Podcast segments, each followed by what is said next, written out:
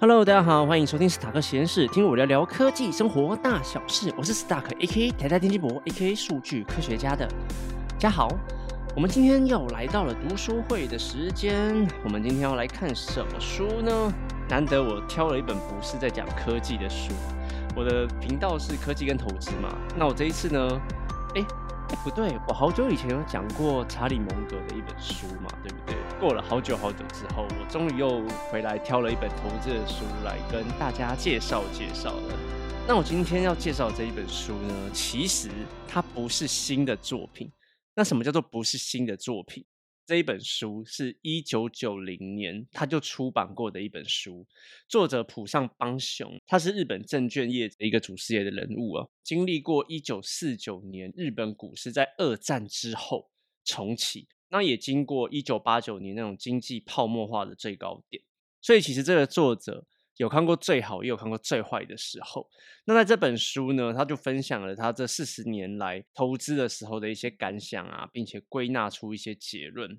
这本书没有再重写过嘛？不像金庸一样，第二版、第三版有没有？这本书就没有，它就是重新印刷，然后用比较现代化的主视觉，然后再重新印刷这样子。读完之后啦，我觉得大致上的观念是没有过期。但是他在举例上还是会被时空背景啊，还有地域性所局限住。就观念来说，还是可以读一读的。因为经过疫情后量化宽松政策，Q.E. 后会进入 Q.T. 跟大量升息嘛，因为要压通膨。正在这种经济反转的时候来读这本书，我觉得感受其实是还不错的。那这本书的名称呢是《股市循环的选股时机》，日文呢就是这样念。相場サイクルの見分け方。我不会念。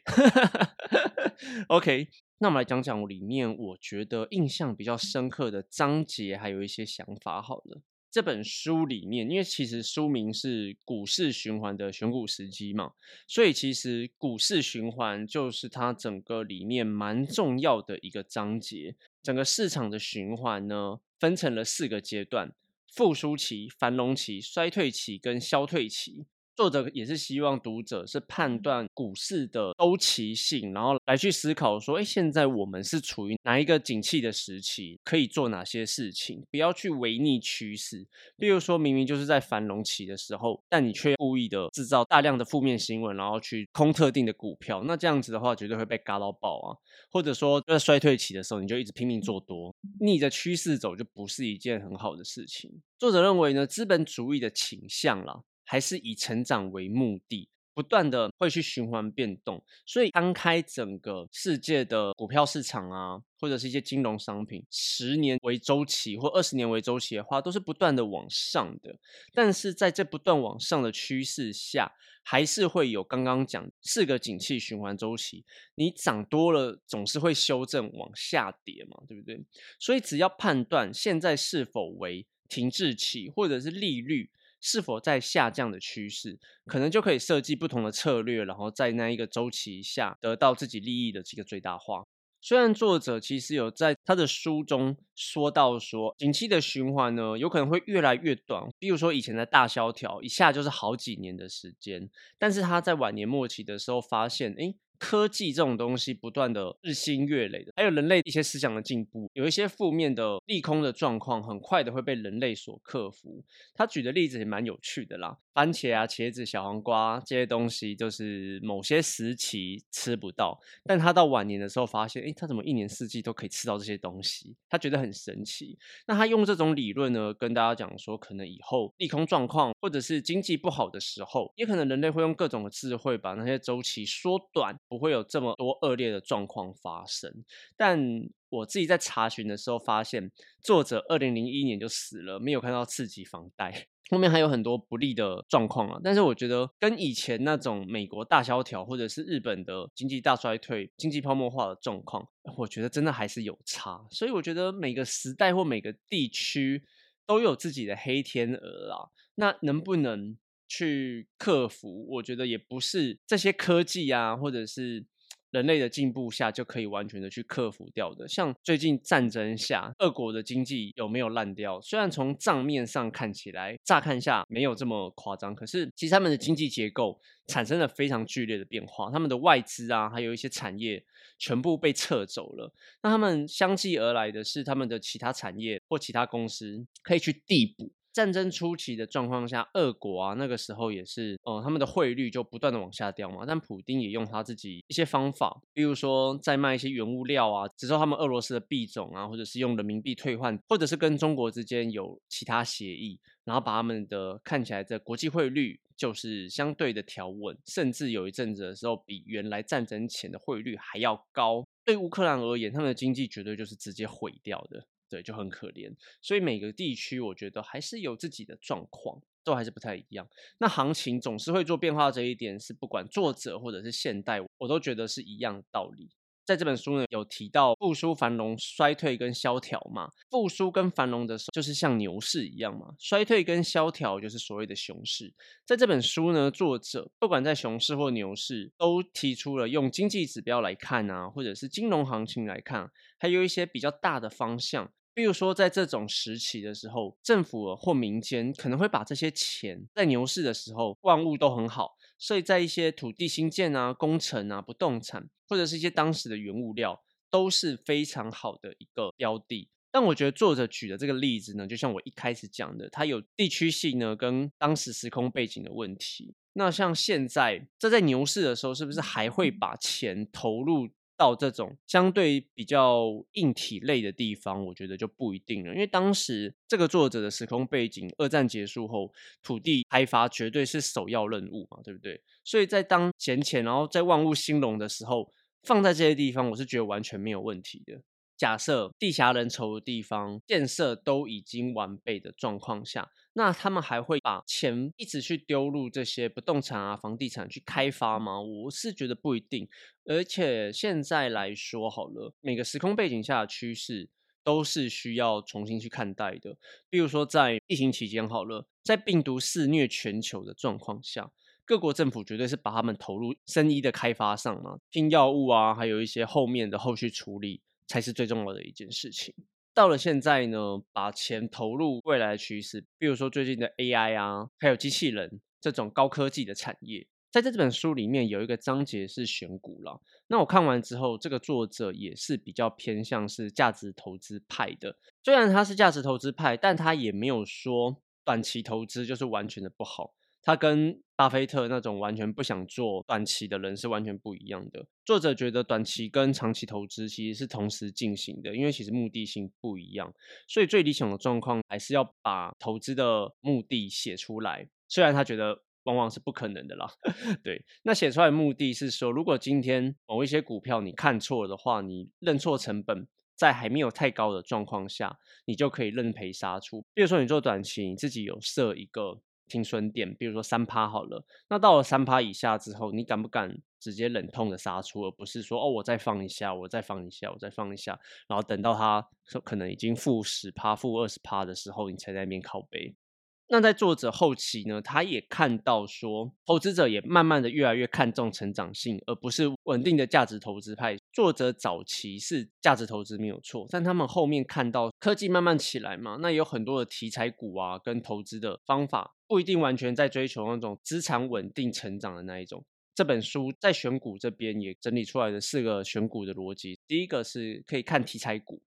第二个呢是选择股市的领头羊，第三个呢是对未来的期待，成为空头市场的一个标的。第四个呢是三流股票可能是业绩行情的宠儿。那这四个我讲讲一下哈。第一个是买题材股，到现在都还是大家会看的一个东西嘛，比如说最近的 AI 概念股啊，那或者是疫情期间那种防疫概念股有没有？对，虽然作者竟然说这一招是美国没有在用的，我就觉得不对吧？这招其实美国也挺爱用的啊。最近 AI 涨成这样，怎么会不爱用呢？对题，反正题材选对呢，就是带你上天堂啊啊！题材如果错过的话啊，带你住套房。作者竟然有说到说，如果题材选对的话，可以维持好几年。但我觉得这个东西在现在这种媒体泛滥的时代。大家真的要小心一点，太多被炒作起来的题材，时间真的太短了。很多的名词啊，跟你讲说，哎，这个很夯，很夯，很夯。元宇宙概念股红多久？NFT 概念股加，哎，好像有被炒作起来一下哦。但是后面有没有人赔钱？一定有。啊有没有人赚钱？我相信一定也有。既然有人敢喊。就代表说他一定可以赚钱，但问题是还是要自己判断一下这个东西到底是不是炒作。买题材股这一招，既然在作者那个年代就有的东西，那个时候媒体还不发达，被爆出来代表说，哎，这个的确是有未来的，而且很多资金啊投资进去。如果选对题材的话啦，作者也有讲，所以他他们说不定那个时候也有他们自己的问题。好，第二个呢是选择股市的领头羊，这个就很有趣了。选择股市的领头羊，我觉得到了现代听到的第一印象，比如说台湾好了，你可能就会选台积电、红海吗？反正好了，我先讲台积电就好了，比较不会有争议。到了美国那边去，大家可能会选 Apple，或者是最近很红的 Nvidia，或者是特斯拉，这些都是那些产业领头羊的公司嘛，对不对？但是在作者这边却举的例子是金融业。也许在日本那边，他们的领头羊都是金融业。也许香港、新加坡跟日本，他们的金融业到了现代也还是很强，没有错。但是我觉得这个就是真的很偏地域性的问题。在看这本书的时候，或者是大家在看一些书籍或资讯的时候，可以分析一下作者到底是怎么思考的，他们有没有哪些条件限制，导致他们的整理资讯的时候是这样子写。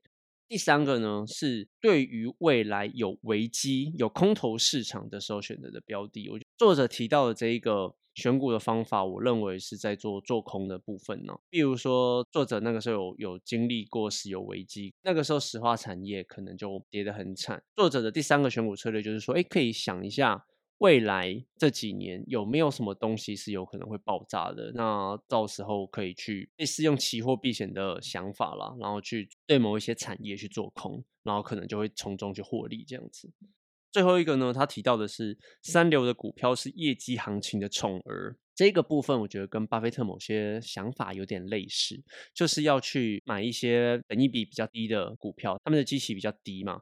那基期比较低，当你有看对产业或者是个股的时候，他们的涨幅、报酬率都会比那些已经基期很高，然后没有成长性的公司带给你的报酬率还要来得多。但我觉得这个东西其实就是当成参考的的一环了，的确很重要。但是其实跟前面几个逻辑可能会有一点点打架的。比如说我们刚刚讲到第二个选股的逻辑是股市的领头羊嘛，NVIDIA 或者是特斯拉，他们的本益比他妈现在都爆高。特斯拉的本益比现在是六十九点六六，NVIDIA 的本益比呢，现在是一百九十五点一二。以现在的市场啊，这些成长股有一些龙头股，我不敢说全部，他们的本益比都高到爆炸。不过这个也是这个是选股的逻辑啦，就是巴菲特也其实很喜欢这个选股逻辑，所以就是提供给大家参考一下。好，那最后呢，我自问自答两个问题好了。第一个，这本书小白适合阅读这本书吗？投资新手啊，或者是对股市很不懂的人，可以读这本书吗？我觉得是可以的。但切入的点并不是说读完了这本书就可以什么致富发大财之类的。跟我很久以前做的读书会有一本查理蒙格一样，就是先看看这些大师们他们自己。在投资时的一些心得到底是什么？那刚好这本书是在讲股市的循环周期的时候，大概可以注意哪些事情，并且这个作者也把当时他在那一段时期看到的事情啊，还有注重到的东西全部记录下来。所以我觉得，先不讲投资，从另一个角度上看的话，很有趣的东西是可以把它当成去了解这个作者的时空背景到底发生什么事，是可以去推敲出来的。我就觉得，哎，有点像另。类的历史书啦，帮大家问的第二个问题是从这本书上可以获得什么东西？除了我刚刚讲的之外，就是可以获得作者他们在投资时的一些那个时候的想法跟建议嘛。那另外呢，我觉得它可以让我们学到的，就是像最近这种牛市、熊市、股市转换期升息后的一个结果，接下来可能又有另外一波的转换期。这个时候，我觉得这本书其实带给我们的。一些见解，哎，我觉得其实是蛮受用。大家可以用这本书来对照疫情的时候那种 Q E 状况下发生了什么事情，在升息期间，哎，有可能在进入一个停滞跟衰退的时候，会面临到什么事情？那在升息快要结束之后，又会发生什么事情？这本书上其实都会有以他们以前的经验跟记载，那历史其实也是不断重演的嘛，对不对？所以就用这本书来对照一下的话，就会发现，哎，好像真的有这么一回事哦。好了，那这边做个结尾。我觉得这本书其实真的很有趣啊。大部分的感想，我我在中间录音的时候也差不多把感想讲完了。作者大部分的观念还没有跑掉，而且都还算蛮适用的。尤其是我刚刚最后讲的那个部分，在熊市跟牛市的转换期间，觉得利率是蛮重要的一件事情。政府在影响利率的同时，也影响到了整个经济市场的走势。那前阵子大升息时代下。面临到的停滞跟衰退，他也有讲到，在即将升息走完的状况下，要面临到的牛市，他们以前也有经历过。所以在这个时候，该怎么去设计你们自己的投资策略？选股的时候要看哪些指标？要选择哪些产业个股？这本书上其实可以参考一下了。不过投资真的是有赚有赔哈，所有的风险大家自己还是要自己承担。那多看书呢，广纳大家意见是好的一件事情，不要被单一的媒体呀，或者是单一的想法所洗脑。广纳海川去多看多阅读，然后去分析出自己属于自己的看法是很重要的。好，那我们这一节读书会就到这边为止。如果大家对这本书有什么看法或意见，想要问我的话呢，可以再透过私讯联络我。好，那我们这一集就这样，下次见，拜拜。